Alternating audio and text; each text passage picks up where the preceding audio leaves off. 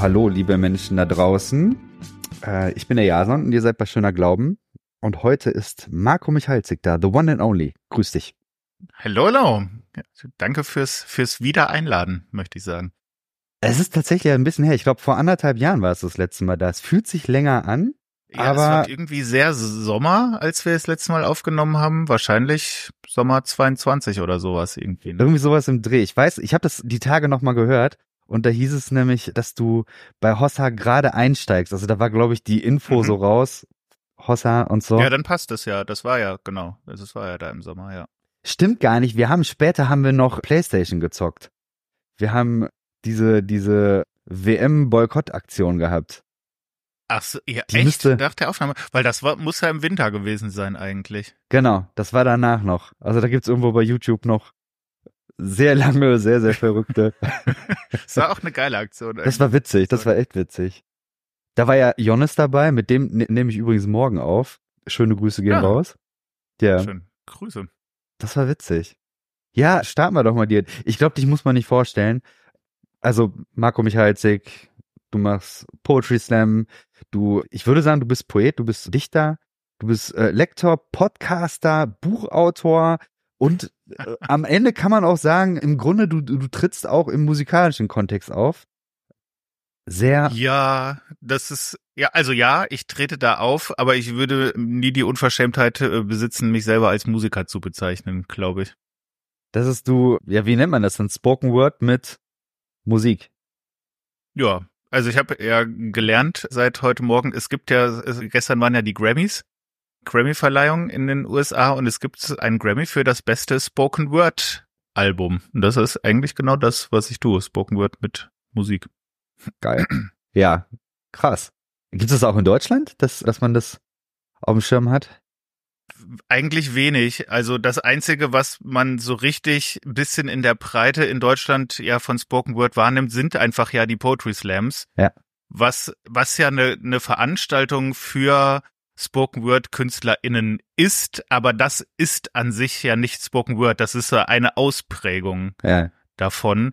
Und das ist in, natürlich so im englischsprachigen Raum, gerade in den USA, ist es sehr verwoben mit Jazz, auch mit, auch mit Rap und sowas. Das ist ja auch ein bisschen artverwandt irgendwie. Da ist das schon, die Musikalität ist da deutlich mehr im Vordergrund als hier, würde ich sagen. Also da, da würde mir nicht so arg viel einfallen, was so vergleichbar wäre.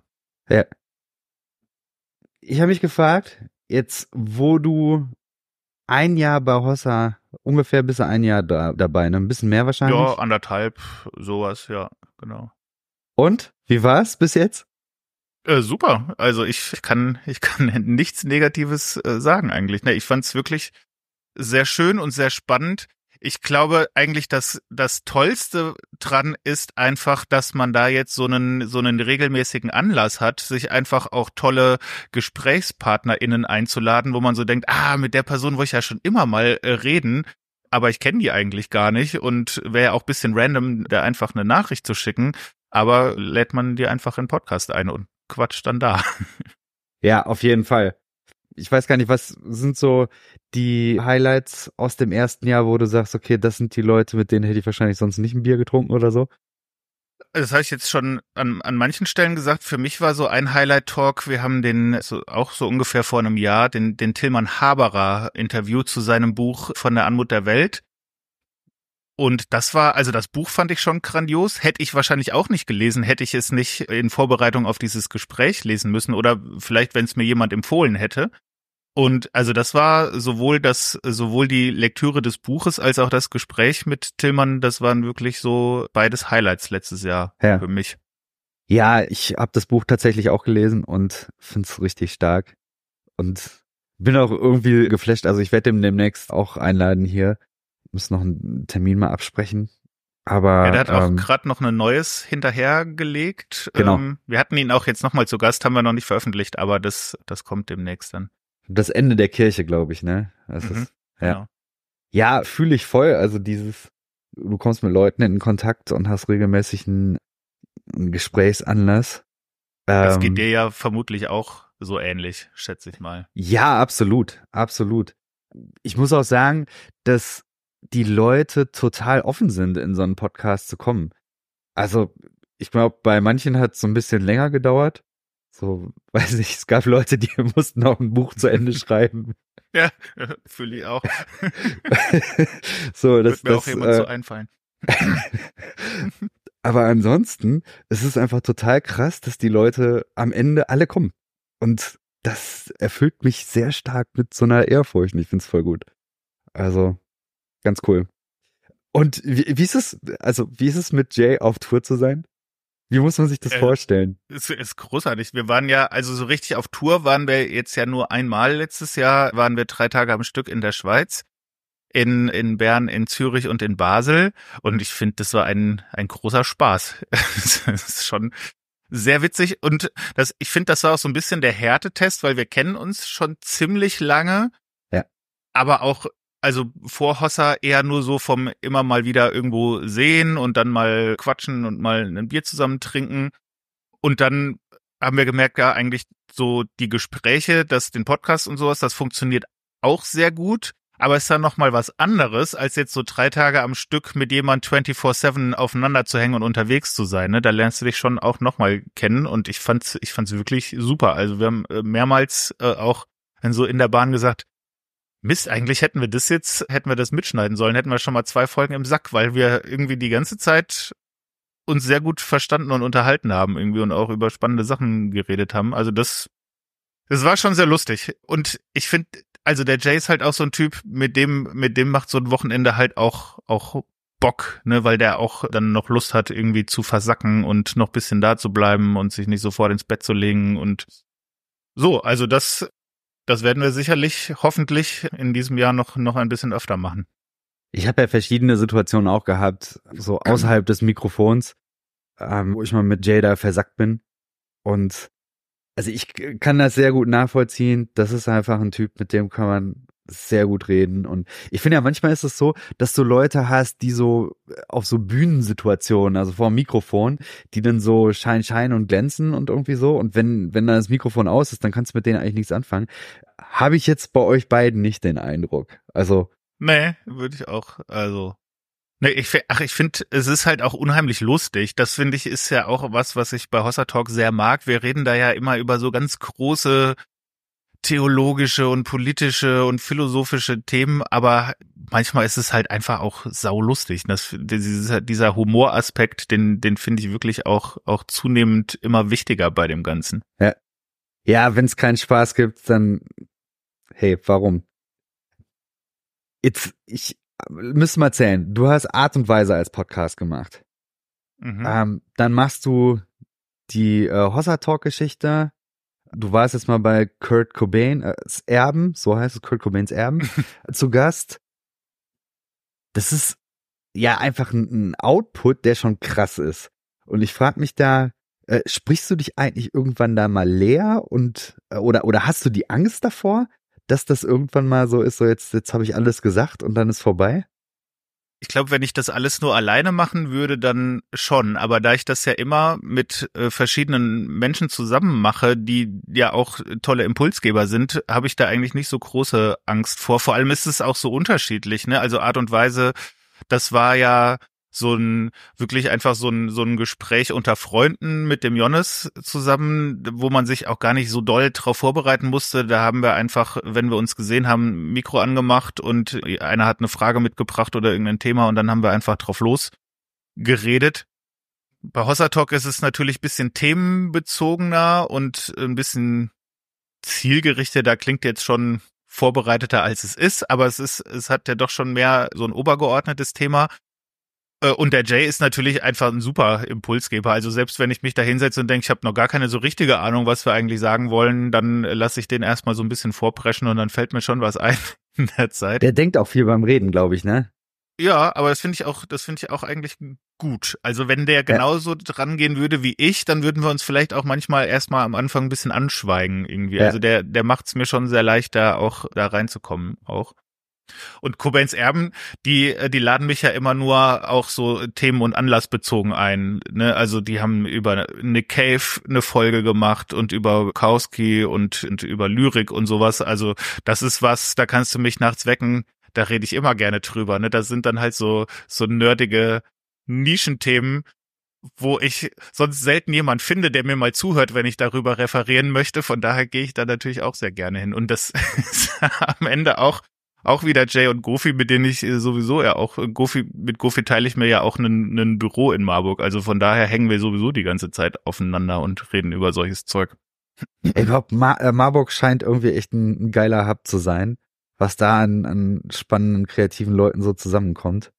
Ja, da, wird auch äh, manchmal outgecallt für seine theologische auch, Stoßrichtung. Auch das, ja. Ja, das ist ein ja, bitteres ist, Thema. Aber es ist schon wirklich verrückt. Also wie, also das ist ja einfach eine super kleine Stadt, wie viel da einfach, was sich da so an Leuten irgendwie so versammelt und was da so, was da so geht, das finde ich auch schon sehr schön und erstaunlich. Jetzt hast du dein Buch rausgebracht. Wir werden alle verwandelt werden. Korrekt. Und ich habe das gelesen und ich habe das jetzt gelesen, so um mich für heute Abend vorzubereiten. Muss aber sagen, dass ich es mir danach dann auch nochmal, also du hast es mir als PDF geschickt und ich habe ich es mir danach nochmal bestellt, weil ich denke, eigentlich kann man das nicht so durchhetzen, sondern das muss man nochmal irgendwie anders lesen, so, weiß ich nicht. Ja, also ich, ich habe, glaube ich, noch nie einen Lyrikband, den ich gekauft habe, komplett von vorne nach hinten durchgelesen. Ich würde sogar fast sagen, wahrscheinlich besitze ich bis auf drei, vier Ausnahmen überhaupt keinen Lyrikband, den ich schon mal komplett gelesen habe, weil ich das einfach immer so punktuell dann mache und mal eins lese oder zwei irgendwie uns dann wieder zurückstelle.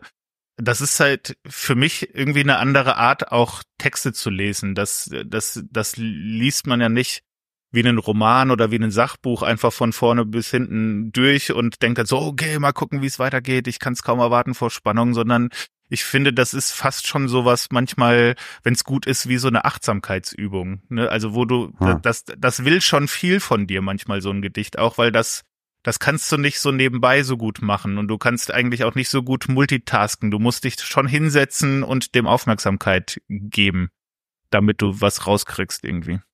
Ich merke das vom Berufs wegen, da ich ja Lyrik auch unterrichte, also Gedichtanalyse ist ja ein fester Teil des Curriculums, nehmen wir als Deutschlehrer durch.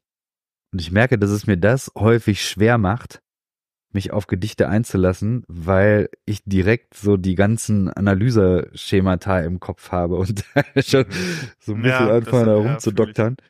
Wie, wie liest du das? Also Hast du da auch irgendwie Dinge, die dann bei dir direkt anspringen oder kannst du da direkt reingehen und fühlst es oder wie, wie, was ist dein Zugang dazu? Also, ja, also ich finde, ich bin da auch so ein bisschen zwiegespalten. Also ich bin auch nicht so ein großer Fan von diesen Analyse-Sachen. Die können aber natürlich schon auch spannend sein. Aber das wäre niemals mein Zugang, wenn ich jetzt ein Gedicht lese zuerst irgendwie. Also ich würde schon erstmal darauf achten, was hat das so für ein was hat das so für ein Vibe? Was hat das vielleicht auch für einen Klang? Was hat das für einen Rhythmus? Also Gedichte sind ja oft auch sehr musikalisch auf eine Weise, auch wenn es natürlich irgendwie Buchstaben auf einer, auf einer Seite und gedruckter Text ist. Aber das hat oft ja einen bestimmten Rhythmus und das ist eigentlich erstmal so das Erste. Und ich überlege dann, schon, was, was macht es mit mir auf eine Weise, ne? Wie fühl, also wie fühle ich mich? Was, was ist die Emotion, die da drin steckt? Und ich glaube, die, die, die kriegt man manchmal schon raus, selbst wenn man denkt, ich verstehe das Bild vielleicht gar nicht so richtig oder ich habe vielleicht noch nicht den, den, den doppelten Boden, den das möglicherweise hat oder auch nicht hat, irgendwie schon, schon aufbrechen können. Aber ich, ich auf irgendeine Weise verstehe ich, was da drin steckt an Gefühl, ne, was, was da irgendwie vermittelt werden soll. Und da finde ich, das würde es mir jetzt fast kaputt machen, ne, wenn dann der, der Autor oder die Autorin daneben säße und ich sagen würde, das war mein Gefühl, was ich hatte bei der Lektüre von deinem Gedicht und die Person würde sagen, ach so, da hatte ich mir ganz anders gedacht eigentlich. Das würde es ja kaputt machen und entzaubern auf eine Weise irgendwie ich glaube, also wenn es gut gemacht ist, kriegst du natürlich schon auch irgendwie das raus, was sich der Dichter oder die Dichterin dabei gedacht hat, aber vielleicht auch zusätzlich noch was, wo der der schreibenden Person gar nicht klar war, dass das da da da drin liegt. Ich finde das auch ein großer Zauber von, von Poesie, dass da manchmal, weil der so dicht ist, dass da Dinge drin sein können, die du als Lesender vielleicht irgendwie bemerken kannst, die ich als Schreibender da schon reingetan habe, aber nicht mit Absicht vielleicht.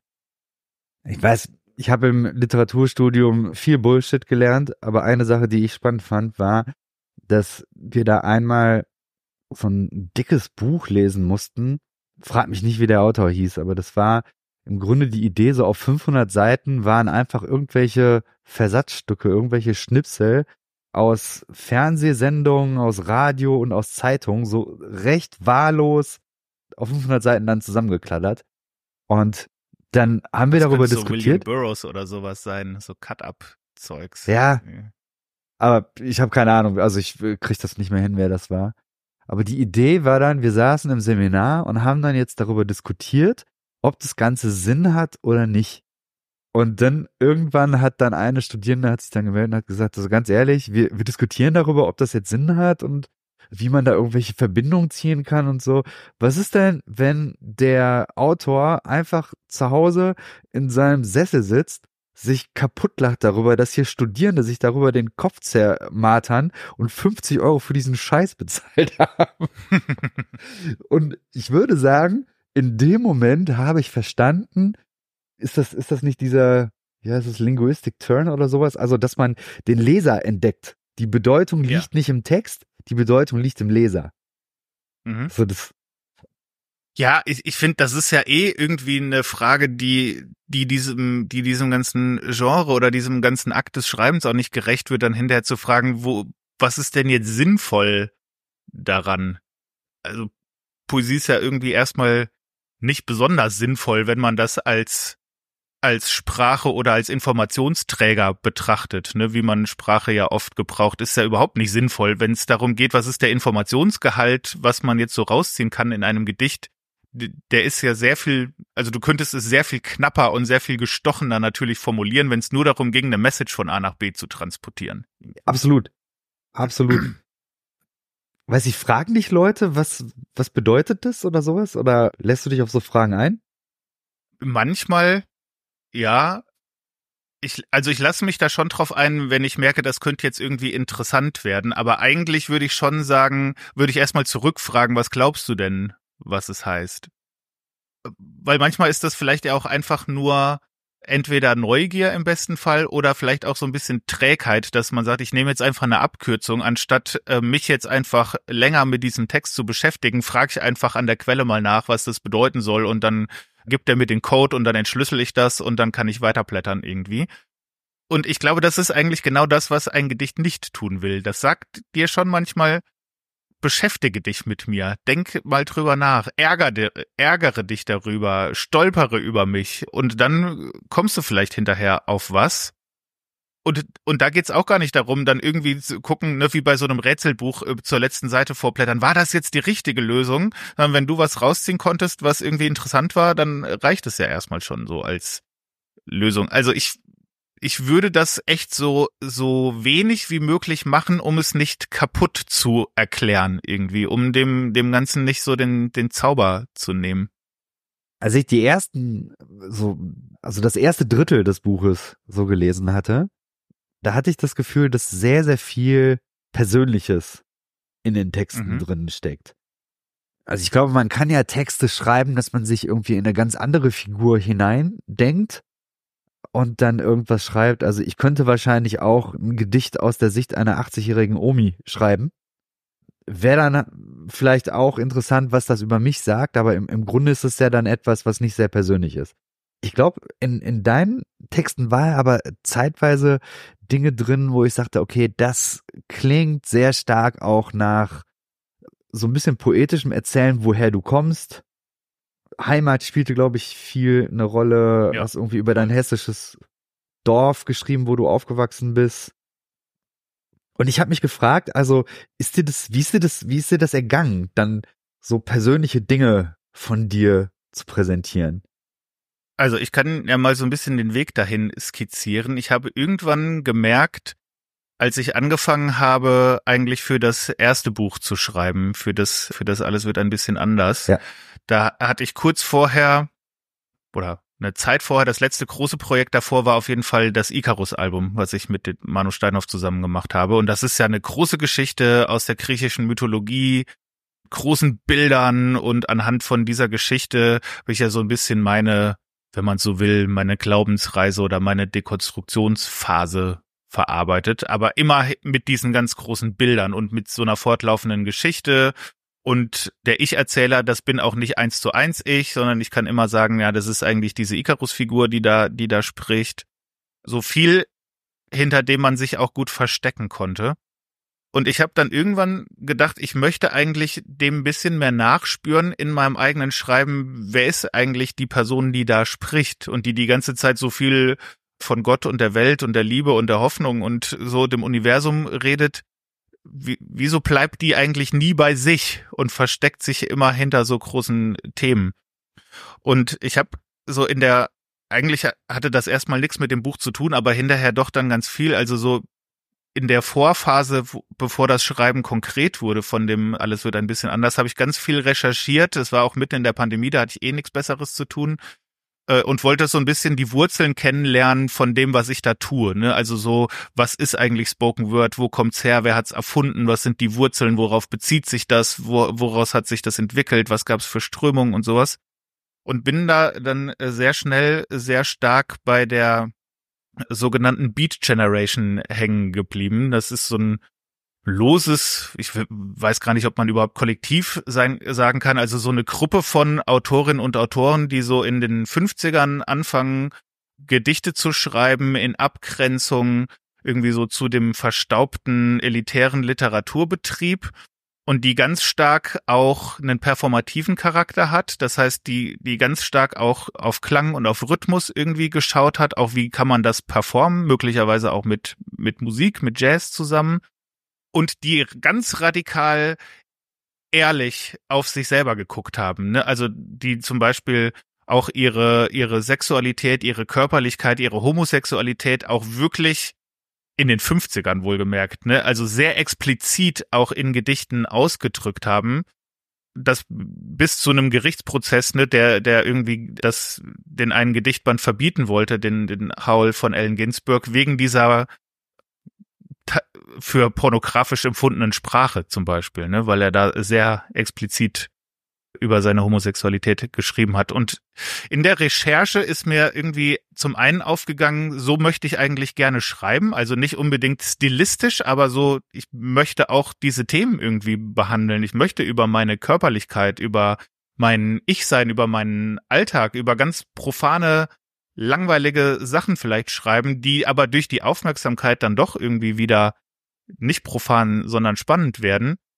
Und ich möchte mehr bei mir selbst bleiben und nicht so versuchen, immer die Welt erklären und mich hinter so großen Themen verstecken, sondern mal gucken, was ist denn da in meiner Geschichte, in meinem Alltag, in meiner Körperlichkeit, in meinen Beziehungen, was ist denn da, was, wo, wo, was ich spannend finde, was mich umtreibt und was es wert wäre, ein Gedicht drüber zu schreiben. So. Wie fühlt sich das an? Kannst du da dich noch hinter so poetischer Sprache verstecken? Oder ist das quasi so, das bist du auf dem Präsentierteller? Ja, hinter poetischer Sprache kann man sich natürlich auch sehr gut verstecken, sonst könnte ich ja auch einfach mein Tagebuch veröffentlichen. Das wäre natürlich noch ein bisschen nah, aber ich, ich versuche schon, ich glaube, es gelingt mir teilweise, aber es gelingt mir noch nicht so, wie ich es gerne möchte. Ich möchte schon sehr versuchen, dass das, was in dem Text ist, auch sehr authentisch ich ist. Und ich kann ja trotzdem filtern und steuern, was ich erzähle. Ne? Ich werde dir natürlich nicht mein ganzes, mein ganzes Privatleben äh, aufschreiben, aber da, wo ich mich dazu entschließe, da so ein Fenster aufzumachen, würde ich das gerne auch versuchen. Klar, man kann natürlich immer sagen, das sei der Klassiker bei, bei, bei Lyrik, ob ich im Sinne von Marco Michalzik auch das lyrische Ich bin, weiß man natürlich nie so genau. Ich verstehe das auch, warum man das macht und an manchen Stellen mache ich das auch, aber ich gerade bei den Texten habe ich schon versucht, das sehr so eins zu eins wie möglich irgendwie schon auch irgendwie zu machen und wirklich bei mir zu bleiben und versucht da auch ein, ein authentisches Bild zu malen. Im vollen Bewusstsein, dass das natürlich gerade so die Texte über die Kindheit Erinnern verfälscht ja auch immer das Bild. Ne? Also ich erinnere mich an diese Szenen, an dieses Dorf, an so Szenen aus meiner Kindheit ganz anders als andere Menschen, die das auch miterlebt haben. Aber das Bild in meinem Kopf ist halt so gespeichert und in deren Kopf ist dieselbe Situation ganz anders gespeichert. Ne? Also ob das jetzt wahr im Sinne von historisch korrekt ist, ist mal dahingestellt, aber es ist vielleicht sowas wie wahr im Sinne von wahrhaftig vielleicht oder der Versuch zumindest, sowas herzustellen. Und wie machst du das generell mit, mit Öffentlichkeit? Also ich fand das schön zu sagen, da kannst du ab und zu ein Fenster aufmachen zu dem, wer du bist.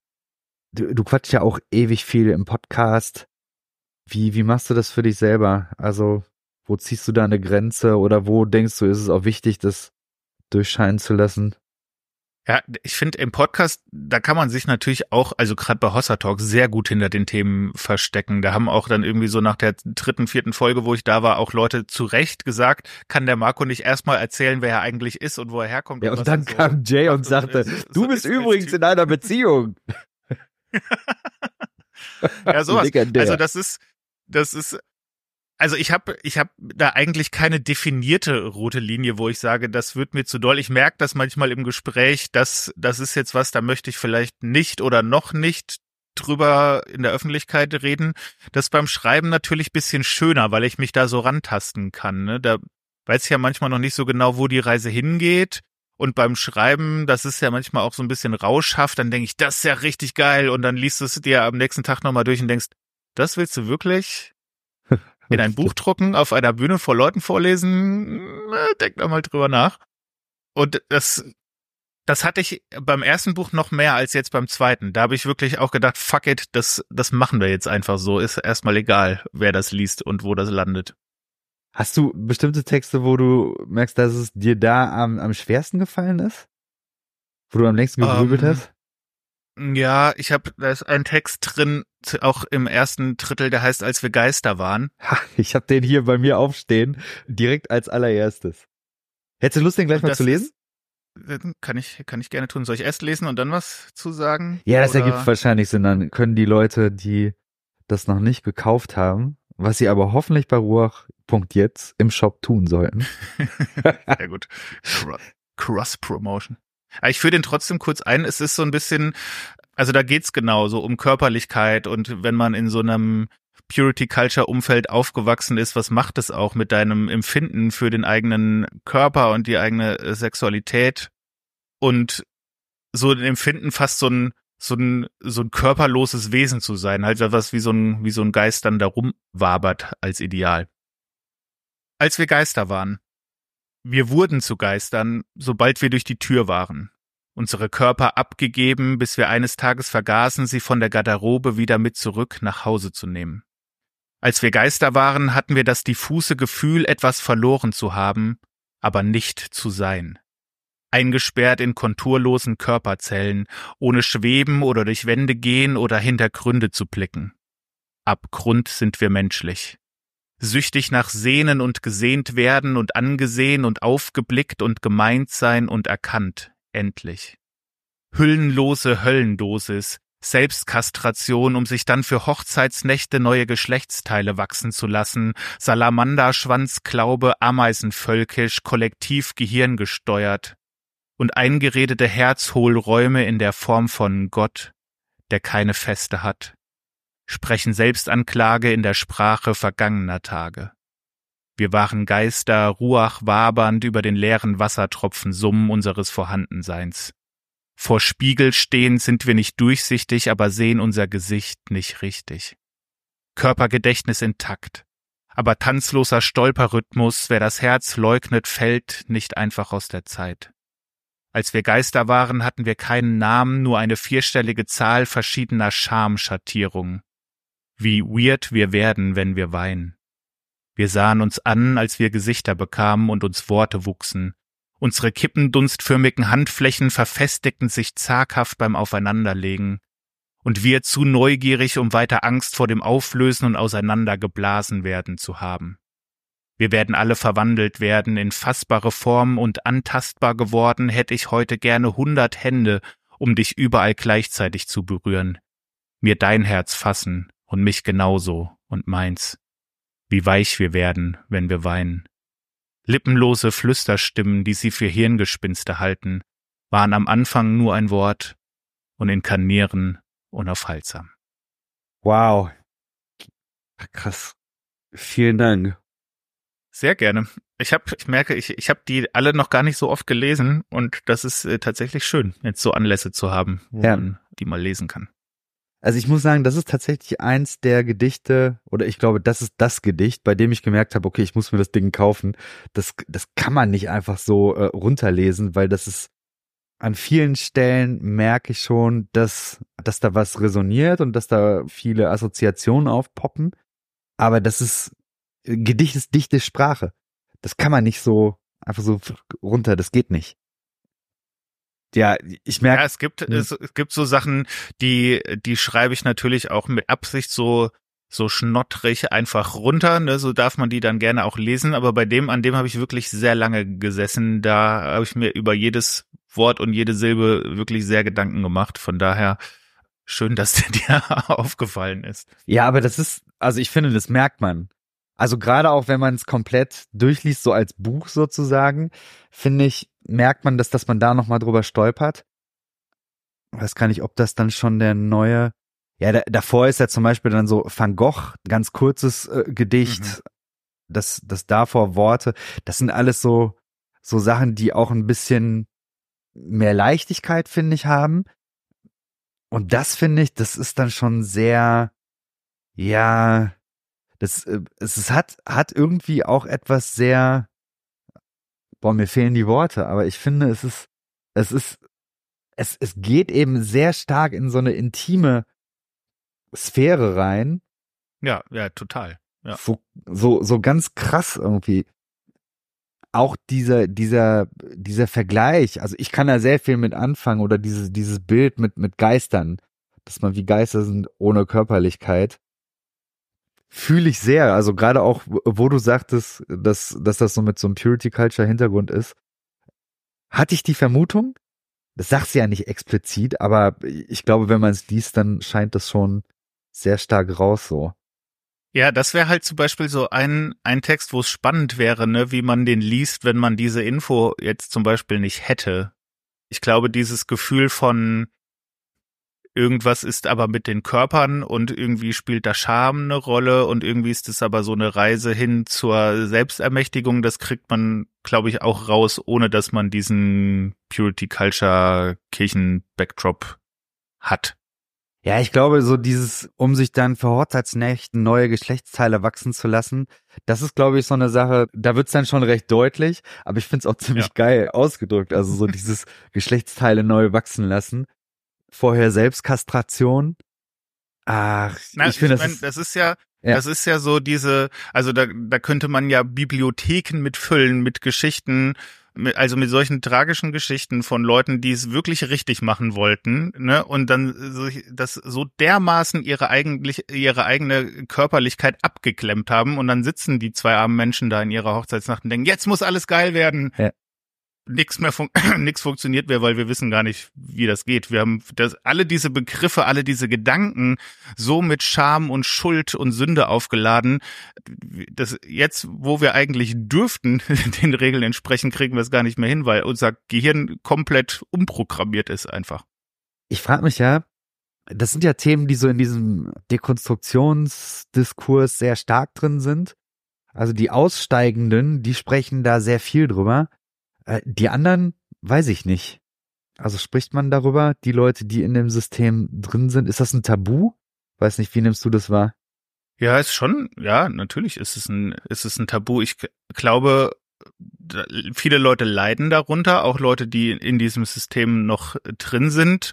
Und ich würde sagen, auch als ich in diesem System noch drin war, habe ich das schon auch wahrgenommen, dass das hinterfragt wird, dass man da natürlich sich vielleicht auch das eine oder andere Schlupfloch sucht, wie man das dann doch irgendwie umgehen kann, ohne die Regel zu brechen oder sowas. Aber dass das jetzt wirklich Thema, ich meine, es wird ja ganz viel über das, über, über Sexualität und über das alles geredet bis zum Get-No. Äh, also, dass du denkst, in der Bibel geht's eigentlich nur um Sex und heiraten irgendwie, aber ja. halt eben auf so eine ganz schräge Art und Weise. Ja. Also, ich, hm. Ich finde, dass, das muss aber irgendwo auf den, auf den Punkt. Also das, ich finde, das hätte man mir, hätte man das in den frühen Zwanzigern, hätte man mir das schon ruhig mal erklären können. Ich finde ja, das. äh, eben. Das ist, das macht mich ja auch so, das, also, das, das, also Zorn ist oder Wut ist jetzt nicht die die die dominante Emotion darin, aber es es macht mich schon auch zornig und es gibt schon auch einige Passagen in dem Buch, die genau äh, so, also deutlicher als ich das sonst so tue, auf dieses System draufhauen, weil das einfach Leute wirklich kaputt macht und verkorkst und auch Beziehungen kaputt macht und verkorkst irgendwie. Das ist schon was. Also ich würde jetzt nicht sagen, ich schreibe dagegen an, aber da, wo es dann halt mal deutlich wird, da breche ich dann mit Absicht ja auch so ein bisschen aus dem aus dem aus dem lyrischen Schema aus und mache dann halt mal so ein Wort wie Selbstkastration oder wie Geschlechtsteile da rein, einfach damit es auch wirklich hörbar und sichtbar einen Bruch gibt und man auch vielleicht sich bisschen unwohl fühlt, äh, wenn auf einmal in einem Gedicht so ein Wort drin vorkommt, weil das passt dann halt auch sehr gut, dieses Gefühl. Dann sprichst du viel über Scham und Weinen. Was hast denn du da für ein Verhältnis zu?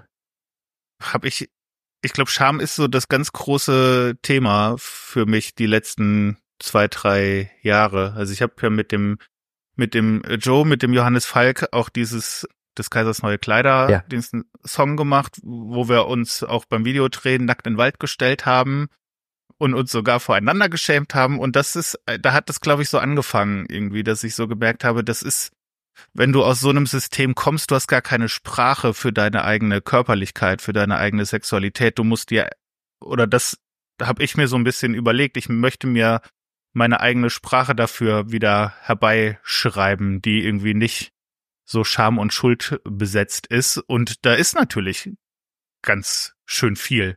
Also Scham zum einen, das, ich weiß gar nicht, in welchem Text das vorkommt, aber irgendwo habe ich das auch thematisiert. Also jetzt schämst du dich ja sogar dafür, dass du dich mal für so einen Quatsch geschämt hast. ne? Also so, das ist so ein, so ein, so ein, so ein Fass ohne Boden. Und ich glaube, solche, solche Schamkulturen, die funktionieren natürlich auch deshalb, weil manche ganze Themenkomplexe, Begriffe irgendwie so tabuisiert sind, dass du, selbst wenn du wolltest, gar nicht richtig formulieren kannst, was du eigentlich ausdrücken möchtest. Und da würde ich sagen, ist Poesie und, und Lyrik und, und Sprache überhaupt ist natürlich das beste Mittel, sich da irgendwie so einen Weg rauszuschlagen, weil das ist eigentlich ja das, was, was ein Gedicht tut, es versucht irgendwie Sprache zu finden für was, was man so nicht zu fassen bekommt irgendwie. Ich glaube, das ist auch so ein großes Ding. Also jetzt nochmal bei dieser Purity Culture, was für mich auch, auch so, ein, so ein großes Ding war, wenn du versuchst, alles richtig zu machen, dich an die göttlichen Regeln zu halten, und dann quasi das Versprechen, ja, damit hast sozusagen, wenn, wenn du dich an die Regeln hältst, dann wird auch alles gut. Ja, dann, ja, dann wird das mit, mit Sexualität laufen und, und alles wird gut. So, und wenn das dann nicht funktioniert, dann, dann bist du ja im Prinzip auch in so einer Sprachlosigkeit drin. Also Dinge, die du sowieso nicht, also ich, ich habe zum Beispiel auch gedacht, also mit, mit welchen Menschen rede ich eigentlich über Sex? Ich, ich weiß nicht, wie du das siehst, aber ich glaube, das ist ja zum Beispiel eine Sache, die ich erlebe, was, was Frauen so in meinem Umfeld leichter zu fallen scheint, als es bei Männern der Fall ist. Und weißt du als, als Donald Trump da seine Locker-Room-Talk-Geschichte ja. hatte, ja, ein Teil von mir sagte auch, okay, ich war nie in diesen Locker-Rooms, wo, wo so mhm. geredet same, wurde, tatsächlich. Same, komplett. Es ist echt so. Ja also egal, also im Fußballverein früher, das waren alles Muslime zum Teil. Die haben, die haben das nicht, also da hat man nicht so geredet.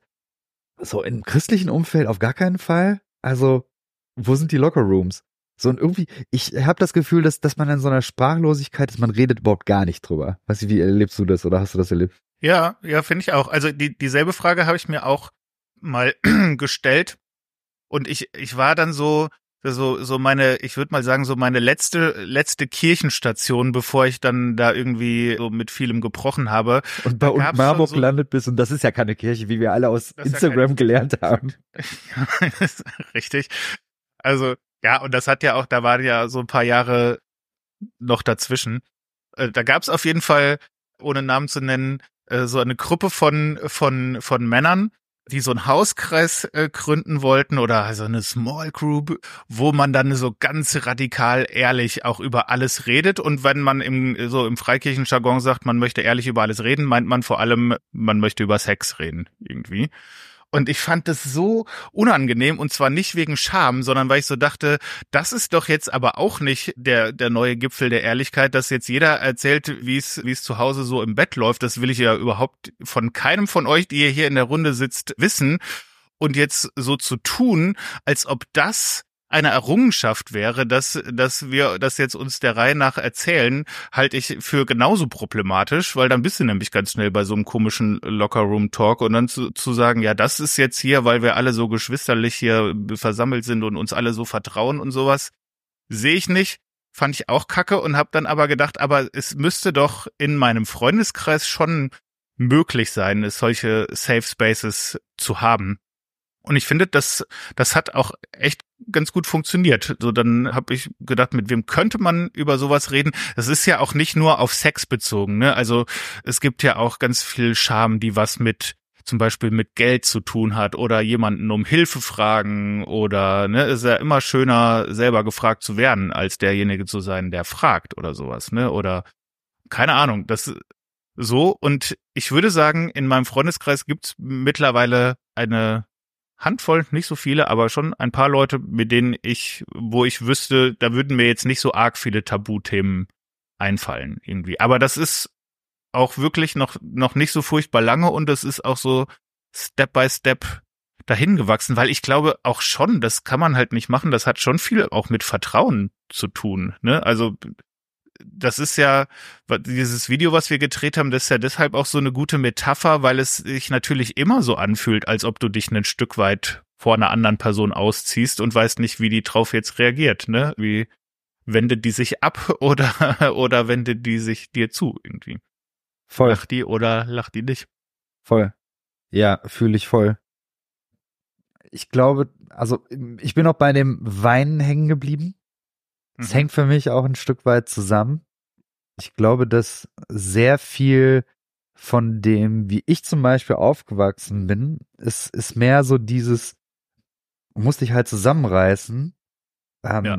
Auch einfach deswegen, weil ich das sehr lange Zeit in meinem Leben gar nicht eingeübt habe oder auch nicht gut, gut darin war, diese, diese engen Verbindungen zu haben. Und auch muss ich sagen, weil äh, bei mir zumindest war es so, dass ich durch viele Umzüge solche Verbindungen auch dann nicht halten konnte. Tatsächlich. Mhm. Weiß nicht, wie, wie stehst du zum Weinen? Ist auch sowas, wo ich eigentlich auch mehr und mehr versuche, das, das einfach zuzulassen, wo das einfach passieren möchte. Ich glaube, also das zuzulassen hatte ich auch noch nie so ein großes Problem mit, weil ich irgendwie auch eh einen weiß nicht, einen, einen schon natürlich ein sehr rationaler, aber trotzdem auch ein emotionaler Typ bin. Ich mag schon auch gerne sehr melancholische Musik und sowas oder ich, ich weine auch im Kino, wenn es traurig ist. Aber ich hätte das niemandem erzählt, so hm. früher irgendwie. Und ich habe mir jetzt schon gedacht, das ist aber auch so ein Warum nicht? Ne? Also was soll daran schlimm sein? Und dieses ja, was weiß ich, ne, wie haben wir es da formuliert, echte, echte Männer weinen nicht und sowas. Das sind ja alles so komische, so komische Archetypen, die wir in, aus unserer Kindheit oder jungen Erwachsenenzeit irgendwie kennen, die aber totaler Bullshit sind natürlich und einfach auch, äh, um dem mal entgegenzutreten und zu sagen, doch, natürlich. Und gerade bei so einem Thema, wo man halt auch so ein, so ein, so ein Stück weit das betrauert, was da mit einem gemacht wurde und was da so passiert ist, finde ich, das, das darf man auch irgendwie. Das ist im Grunde ja auch sowas, es hat ja ein bisschen was von so einem, von so einem Klagetext oder so einem Klagelied auch ein bisschen und dabei, da, da darf auch geweint werden, so why not? Und es darf natürlich auch geweint werden, weil es so schön ist, ne, weil man sich doll freut und sowas, aber das ist doch, man, man man schneidet sich doch nicht mit Absicht von einem großen Spektrum des menschlichen Lebens und Erlebens einfach ab, weil man denkt, das darf ich nicht tun, weil ich bin ein Mann und ich bin sehr groß und ich habe einen Bart. Dann darf man das nicht mehr. Ist doch bescheuert. ich bin sehr groß. Schön. Ich glaube, dass Boah, ich spreche mal von mir. Also ich merke, dass das Wein für mich auch eine Sache ist, die, die ich erst noch mal äh, lernen musste oder muss. Ich habe die Serie Afterlife geguckt. Ich weiß nicht, ob du dir was sagt, das ist Netflix. Nee, Jay hat mir die, glaube ich, sehr empfohlen und ich habe wie immer noch nichts davon gesehen. Okay, Jay hat einen guten Riecher. Ich finde, es ist eine fantastische Serie. Die, die Grundidee ist, ein, ein Typ, der extrem glücklich verheiratet war, verliert seine Frau durch äh, Krebs und das ist sozusagen das Afterlife. Also die Frau ist tot und jetzt muss er irgendwie versuchen, im Leben klarzukommen und, und lebt aber auch in einer Umgebung, wo einfach nur völlig kaputte Loser mit ihm zu tun haben. Und es ist eine, eine sehr düstere, es ist unfassbar. Ah, doch, ist das, ist das, ist das dieses Ricky Gervais äh, Ding? Boah, mein, äh, du fragst mich jetzt hier nach Namen, da bin ich ja immer das total. Irgendwie, irgendwie kommt es mir doch gerade so bekannt vor. Ich glaube, das ist nämlich, ich glaube, ich habe das doch gesehen. Ricky, lass mal gucken hier. Das Ricky, ja, genau, der ist es. Ricky Gervais. Ja, ja, ah ja, dann, dann habe ich doch. Den, den finde ich ja sowieso unfassbar gut, weil der auch, was so theologische Themen angeht, äh, also so auch außerhalb von Filmen schon mal spannende Statements gibt, aber auch in dem Film, da ist viel Theologie drin, äh, viel in der Serie, ist viel Theologie drin, die ich sehr, sehr spannend, sehr, sehr nachvollziehbar finde. Aber eben so dieses Düstere und ich merke, das ist, das hat für mich auch nochmal einen sehr starken äh, Zugang gegeben. Mittlerweile ist die dritte Staffel, ich habe so vor ein paar Tagen durchgesuchtet. Das, das hilft tatsächlich. Aber eben auch. Ne, es ist wieder Poesie, es ist wieder Literatur, es ist wieder der, der Zugang über die Kunst am Ende. Naja, aber dafür, dafür ist die Kunst ja auch ein bisschen da, ne? Also die, die speist sich ja auch stark aus echten Emotionen oder möchte vielleicht auch wieder echte Emotionen triggern. Also das, das macht ja Poesie oder vielleicht auch Kunst generell natürlich mehr als einen, als einen Sachtext. Der zielt ja eben nicht nur auf den Informationsgehalt ab, sondern du sollst was fühlen dabei auch. Ne? Und ob du jetzt lachst oder weinst, kann dabei ja beides gleichermaßen sein. Wo wären wir ohne Poesie? Es ist leider so. Das ist äh, voll gut, dass es Menschen wie du gibt, die damit äh, auch ja voll in gehen. Wie sagt man das? Also im Sinne von All in? All in. Das ist das, Sister. Ich habe einen anderen Text noch gefunden. Ich bin mir nicht mehr ganz sicher, wie lange er ist, aber ich fand ihn geil. Heul leise. Hast du. Der ist schon, der ist ein bisschen lang auf jeden Fall. Ja. Aber kannst ja gucken, wenn du magst, dass, dass du einfach ein bisschen was davon vorliest, oder? Ja, ja, wobei so viel länger ist er jetzt auch nicht als der davor. Sehe ich ja doch ein bisschen. Ja, der ist ein bisschen anders gesetzt, deswegen sieht okay. er. Ja, der ist. Aber magst du da auch mal kurz, auch sehr, ja. kurz erzählen, was, was hat's mit dem Ding auf sich? Sie hat ja vorhin schon erzählt von dem, von dem Gedicht, was vor Gericht gelandet ist. Das heißt, das Gedicht heißt Howl und ist von Allen Ginsberg. Das ist einer meiner großen, großen Helden. Und man kennt möglicherweise die erste Zeile aus dem Gedicht. Das ist so eine berühmte Anfangszeile. I saw the best minds of my generation destroyed by madness. Und dann beschreibt er halt so, so seine Generation ne, mit dieser ganzen Post-Zweite Weltkrieg Generation, Perspektivenlosigkeit, Arbeitslosigkeit und sowas.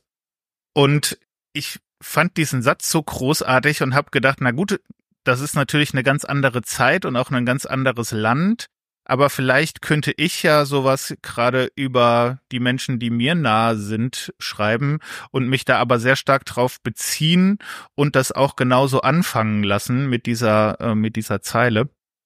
Und Genau, und weil das Originalgedicht Howl heißt, also das würde man vielleicht übersetzen mit Heulen oder das Geheul, habe ich mein Gedicht Heul in Klammern leise genannt, äh, weil das natürlich irgendwie schon auch wieder so ein bisschen so ein Klage- oder Anklageding ist oder zumindest so ein Anprangern von Sachen, die mir nicht gefallen oder die irgendwie nicht gut laufen.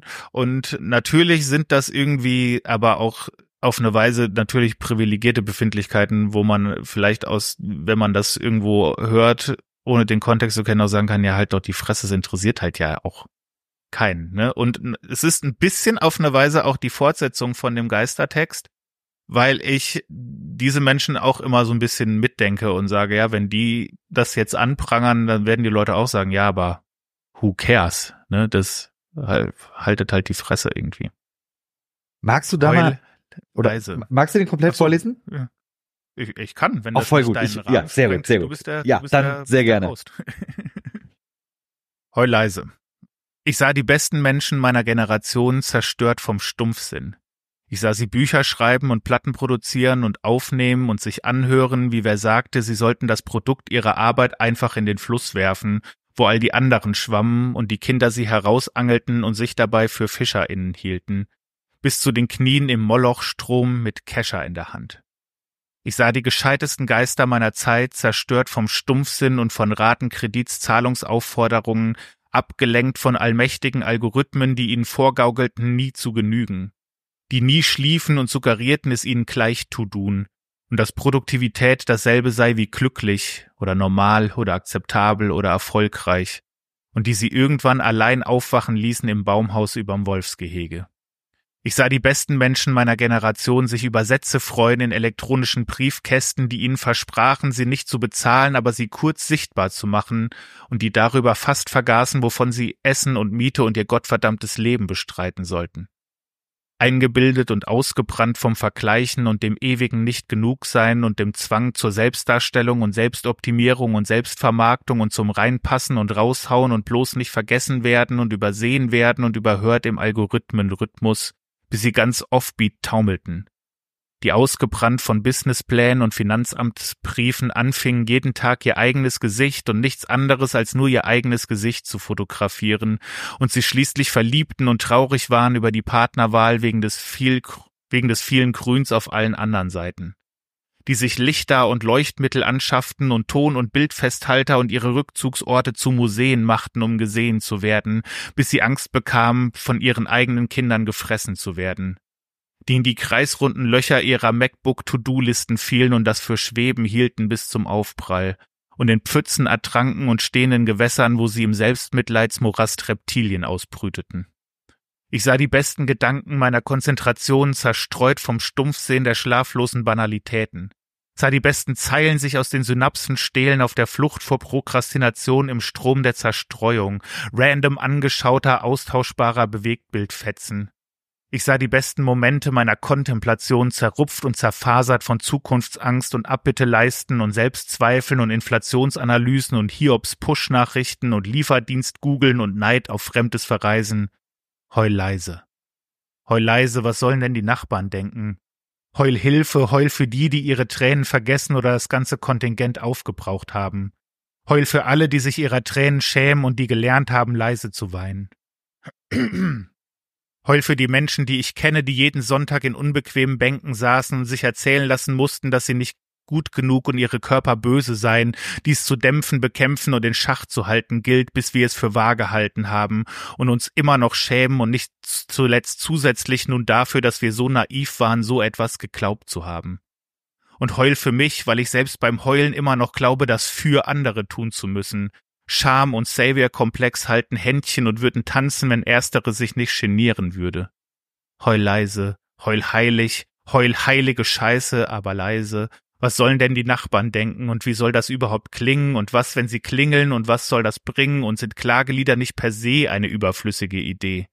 Selbst das Buch in der Bibel, das so heißt, haben die alle übersehen.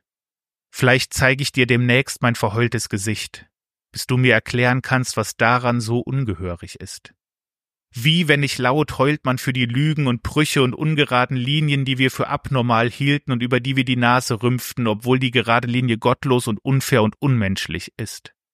Ich wünschte, das wäre mutig, aber fürchte, wütend wein ich lauter, wenn du zusiehst, kann ich nicht. Leise heulen. Das ist so krass. Vielen, vielen Dank fürs Teilen. Allen Ginsberg. Ich habe Allen Ginsberg äh, tatsächlich danach gegoogelt und mir das Howl auch durchgelesen. Und also die Logik äh, verstehe ich. Was, was magst du an Allen Ginsberg? Äh, ich, also diese Herangehensweise, dieses sehr ehrliche, bei sich bleibende Schreiben, auch so dieses, diese freie Form gefällt mir bei ihm auch gut, dass ich so das Gefühl habe, der, der schreibt einfach drauf los und, und lässt sich einfach treiben und achtet nicht, zumindest am Anfang noch nicht so darauf, wird das jetzt ein Sonett oder wird das jetzt, hat das jetzt irgendeine, irgendeine formale Form. Der spricht auch viel über so dieses Freewriting oder Stream of Consciousness, ne? Also wo du so einfach möglichst einfach losschreibst in so einem mhm. Bewusstseinsstrom, ohne zu sehr abzusetzen und einfach äh, guckst, was ist da eigentlich in mir? Was will da vielleicht auch raus, ohne dass man es vorher nochmal durch so einen Denkfilter jagt.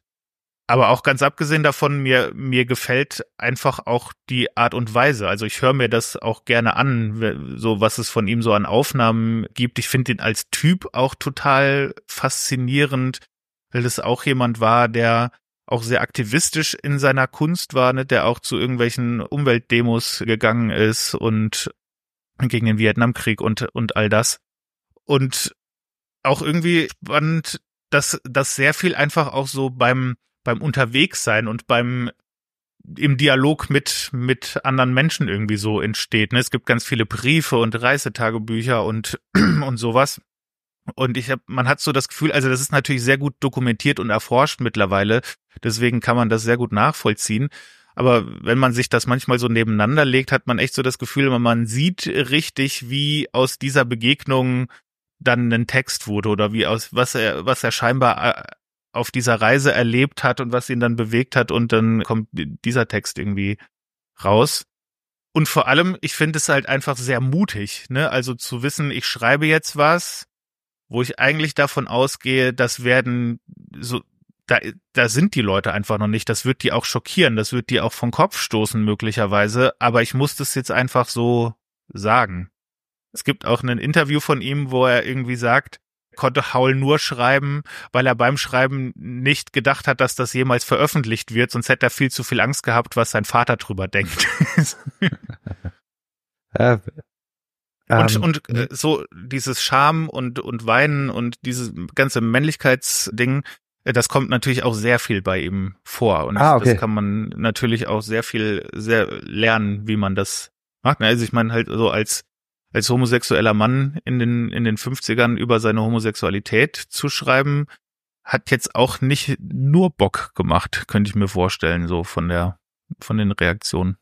Ja, ich glaube, dass wir sehr, sehr viel von der queeren Community lernen können. Also wir im Sinne von die nicht queeren. Voll. Ich glaube, die haben einfach sehr viel zu, zu der eigenen Persönlichkeit und, und zu Gefühlen und, und zu diesem sich, zu sich selber stehen. Da haben die einfach was aufgebrochen, was, glaube ich, für die Gesellschaft an sich sehr wichtig ist. Da sind die irgendwas reingestoßen, was authentisch Leben angeht. Ja, also so kleiner Hinweis, wer Bock hat, sich da ein bisschen wenigstens mal rein zu vertiefen. Es gibt einen ziemlich toll gemachten Film über diese Gerichtsverhandlung. Der heißt auch, glaube ich, Haul, das Geheul. Ja.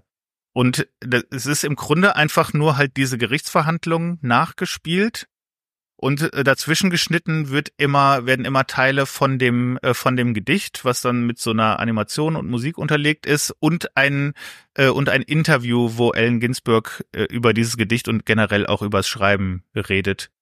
Das ist, das ist auch nachgestellt. Das ist, äh, der Text ist aber eins zu eins das Interview, das gibt's. Das kann man nachlesen und, und der wird dann gespielt von James Franco, der einfach genauso aussieht wie Ellen Ginsberg auf den Fotos aus dieser Zeit aussieht. Also das kann man wirklich, selbst wenn man gar nichts weiß darüber und einfach mal äh, Bock hat, so, so ein bisschen über Poesie und auch über diese Zeit und über diese Bewegung was zu sehen, äh, kann ich wirklich sehr empfehlen. Gucke ich manchmal auch mit, mit Schulklassen, mit denen ich schreibe. Das ist wirklich ein, ein, ein toller Film. Es ist faszinierend, weil was muss man tun, um als Poet vor Gericht zu stehen und dann irgendwie ich habe gelesen, dass man irgendwie versucht hat, hunderte von seinen Gedichtbänden dann irgendwie wieder einzusammeln und zu vernichten und so. So krass. Also. Ja, vor allem, das war sein, das war sein Debütband, ne? Also den kannte noch kein Mensch ja. zu der Zeit. Das war natürlich die beste Promo, die du jemals haben konntest. Danach war der natürlich weltbekannt. Da wollten es alle haben, ja. Das glaube ich. Und es war, äh, also er, also er stand auch gar nicht als Person vor Gericht, sondern äh, de facto stand eigentlich der Verleger vor Gericht, also der das gedruckt und in Umlauf gebracht hat. Also das war so derselbe Straftatbestand in der Anklage zumindest, als hätte der jetzt auf einmal Pornografie auf offener Straße vertickt zu der Zeit. Ne, irgendwie, das war der Vorwurf. Du hast in deinem Gedicht, hast du viel über Selbstdarstellung äh, geschrieben. Also da gab es so ein paar Sätze, wo ich hängen geblieben bin. Da würde ich auch noch mal äh, kurz rein. Die Ausgebrannten von Businessplänen und Finanzbriefen anfingen, jeden Tag ihr eigenes Gesicht und nichts anderes als nur ihr eigenes Gesicht zu fotografieren. Da sagt er, oh Scheiße, das ist einfach echt, das ist unsere Zeit. Dieses, du guckst eigentlich nur in deine eigene Fresse und, und drückst ab und haust es irgendwo rauf. Äh, und, und ich merke, dass ich da einfach so keinen Bock drauf habe, dass mich das so ankotzt. Ich denke mir äh, so oft, äh, ganz ehrlich, wenn ich es nicht irgendwie für, für die Verbreitung des Podcasts brauchen würde, ich würde am liebsten Instagram einfach ganz, ganz weit weg und nie wieder anfassen, so. Weißt du, wie geht dir das?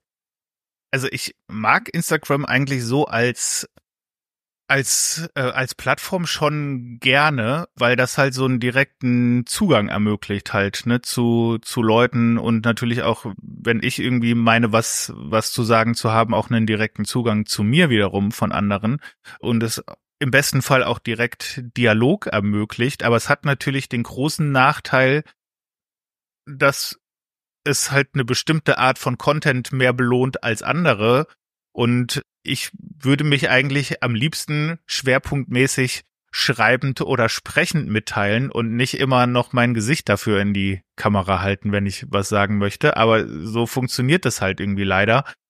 Und was ich da ja hauptsächlich betrauere in dem Gedicht, und da merkt man wahrscheinlich, sind wir einfach auch alt, ne? Also wenn wir das jetzt irgendwie deinen Schülern zeigen, dann sagen die, wo ist das Problem irgendwie?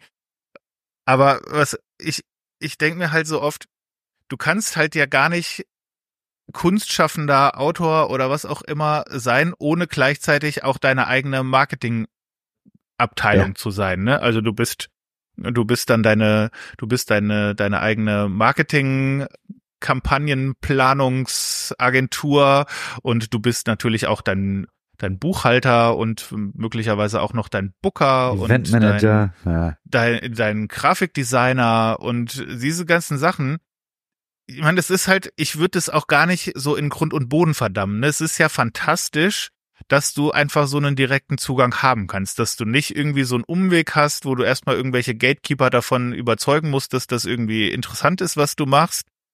Aber wenn das natürlich alle machen und du den ganzen Tag so eine, so eine Flut von Sachen hast, dann kommst du halt doch wieder nicht durch, wo du eigentlich hin möchtest. Ne? Und das ist halt so ein, es ist halt so alternativlos. Ich könnte jetzt natürlich sagen, ich lösche einfach diese ganzen Social Media Apps.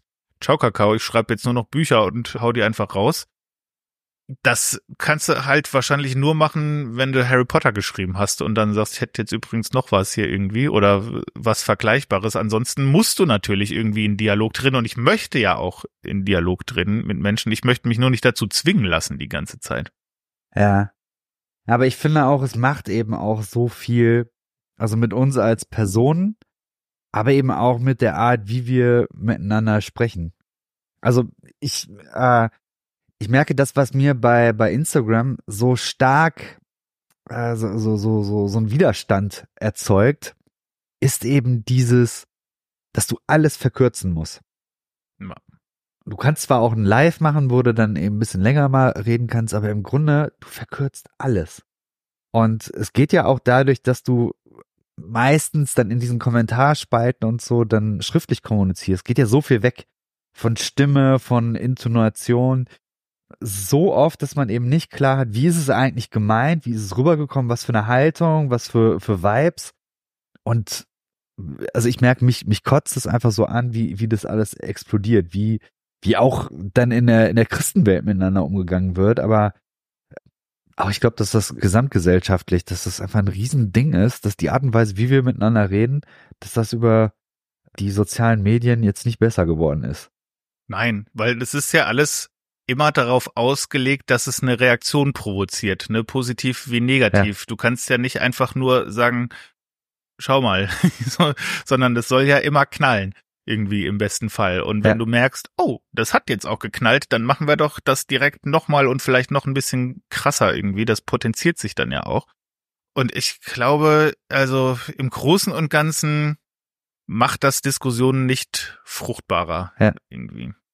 Weil es natürlich weil es natürlich, so wie es gebaut ist, so belohnt es natürlich auch immer das, was am meisten knallt. Ne? Und wenn du merkst, ah, okay, so muss man eine Headline setzen, damit die richtig doll knallt, dann fängst du natürlich an, nur noch so zu kommunizieren irgendwie. Und das ist schwierig. Ich merke, Podcast ist das Geilste. ist einfach so. Weil du hast da Zeit, mit den Leuten zu sprechen. Ja. Äh, weil hast du eigentlich jetzt so einen Vertrag abgeschlossen, dass du bei Hossa die nächsten zehn Jahre dabei bist, oder? ja, die nächsten zehn werden wir schauen, werden wir mal schauen. Wir haben ja dieses Jahr jetzt äh, zehnjähriges tatsächlich, wobei ich ja nur dann zwei dabei war. Aber ich sag mal so, da wird, da wird noch ne, da wird noch ein bisschen was passieren dieses Jahr an spannenden Hossa-Sachen. Also ich denke, wir sehen uns dann auf jeden Fall in Zürich beim RefLab Festival. Festival. Und kannst du schon etwas verraten, was, was, was du noch nicht verraten darfst, was, was sonst noch kommt? Nein, das kann ich, das kann ich on air noch nicht verraten. Ich kann es dir vielleicht später verraten. Ah, das ist gut, das ist gut. Tja, Leute. Aber es wird geil. Es wird geil und es wird unerwartet. Unerwartet. Unerwartet. Das ist. Naja, zehn Jahre, da muss man natürlich schon, da muss man schon auch, muss man sie an einigen Stellen mal knallen lassen. Auf jeden Fall. Ich bin gespannt. Sehr gut. Sehr gut. Ach, cool. Ja, ich glaube, an der Stelle kann man auch nochmal sagen, vielen Dank. Du äh, bist nämlich auch unter anderem bei meinem Buch sehr involviert, was demnächst rauskommt. Oh ja, das, das wird großartig. Es, es ist in den finalen Zügen, kann man sagen. Es ist in den letzten Zügen. in den allerletzten. In den allerletzten Zügen, ja. Mira schreibt das Vorwort, du hast ein Nachwort geschrieben und lektoriert. Und ich bin dir sehr, sehr dankbar. Das ist mega. Ich finde es richtig, richtig geil. Und ich muss auch sagen, du hast zwischendurch so ein paar Mal so ein paar Nachrichten geschrieben, dass dir das Buch gefallen hat. Das, für mich ist das jetzt ja das erste Mal, dass ich was raushaue und denke, die ganzen AutorInnen, von denen ich sonst immer so gehört habe, die dann so sagen, boah, das ist auch echt ein krasser Kopfstress oder so. Also, da würde ich sagen, die paar Nachrichten, die du da geschrieben hast, das waren oft sehr, sehr gute Worte, die mich da, ja, haben gut schlafen lassen. Also auch dafür das vielen Dank. Mich. Das ja sehr gerne, weil das also das das habe ich mir wirklich auch jetzt bei meinem letzten auch sehr so überlegt, dass ich das nicht als so einen als so einen einsamen Prozess irgendwie mehr haben möchte, sondern dass ich da auch paar ausgewählte Leute mit reinnehme und sagen, gib mir mal, ne, wenn du die ganze Zeit, äh, schreiben ist ja einfach ein einsamer Prozess, sitzt ja. da die ganze Zeit und tippst und schreibst und denkst und so irgendwann verlierst du auch selber das Gefühl komplett dafür, funktioniert das überhaupt, interessiert das irgendwen, geht das überhaupt von wo nach wo oder, oder fällt das irgendwo auseinander irgendwie? Und da fand ich das auch selber gut, dass da Leute waren, die sagen, ja, ja, wir verstehen schon, die, der, der Weg ist gut, die Spur ist gut, mach vielleicht nochmal da nochmal was anderes und sowas. Ich finde, das macht erstens mal mehr Spaß und zweitens mal ist es tatsächlich so, du kannst dann ein bisschen besser schlafen, wenn du weißt, ja, es war jetzt nicht kompletter Bullshit, was ich mir ausgedacht ja. habe. Sonst, ich habe ja schon mit der Lisa Menzel von, von Ruach da auch lange drin gearbeitet. Und ja, das, das hat auch sehr geholfen, weil die das eben auch so sehr, sehr positiv gesehen hat. Ah, ich freue mich sehr. Das ist eine sehr gute Sache. Hast du noch irgendwelche Projekte, die demnächst in der Pipe sind? Ich schreibe gerade an einem, an einem nächsten Buch noch. Ich auch noch nicht so viel zu verraten, aber das wird, wenn ich weiter gut vorankomme, im Herbst rauskommen. Ach, voll gut. Sehr cool. Genau, es ja. wird kein Gedichtband, wird was anderes. Von daher mal, mal schauen. Sehr cool. Das freut mich. Ja, dann, also ich sag schon mal direkt, wenn du das wieder hier vorstellen willst, voll gerne, ne? Oh, das äh, mache ich bestimmt sehr gerne. Ja. Machen wir mal direkt. Vereinbaren wir direkt. Super cool. Sehr gut. Sehr gut. Ja. Ja, ist auch immer sehr, sehr nice mit dir, muss man ja auch mal sagen. Ja, danke. Gleichfalls. Und, und ja, guck, also ich weiß nicht, ich glaube, wir, wir sprechen ja wahrscheinlich sowieso nochmal, wenn, wenn mein Buch dann rauskommt. Also wir, wir sehen uns auf jeden Fall Natürlich. auch noch online. Ja. Genau, cool, super. Online, offline. Offline haben wir uns, haben wir uns schon mal offline Nee, haben wir nicht. das, das, ist, das ist auch verrückt, oder? Das, das ist, ist wirklich. Das darf man auch keinem erzählen, weil so weit wohnen wir ja auch gar nicht auseinander eigentlich. Ja, das stimmt. Du hast erst so bei Darmstadt und jetzt äh, Marburg ist quasi einmal um Offenbach rum. Ja, das ist richtig. Also schön Schlecker außen rum gemacht. als jetzt diese, darf man auch nicht sagen, aber als jetzt diese äh, Demos waren. Irgendwie kurz danach hatte der Jamie noch eine äh, Nachricht geschickt. Irgendwie so stand da drin, so von wegen mit Gott gegen die, die AfD und gegen Offenbach. oh. Grüße gehen raus. Ja, auch Frankfurt in a nutshell. Wobei, das könnte, könnte es in Darmstadt auch gegeben haben, glaube ich. Ja, bestimmt, bestimmt. Offenbach mag niemand, aber. ah ja. Cool, cool. Marco, ich bedanke mich recht herzlich, dass du da warst. War mir ein Fest. Ja, danke, dass ich da sein durfte. In Bälde wieder. Macht's gut da draußen.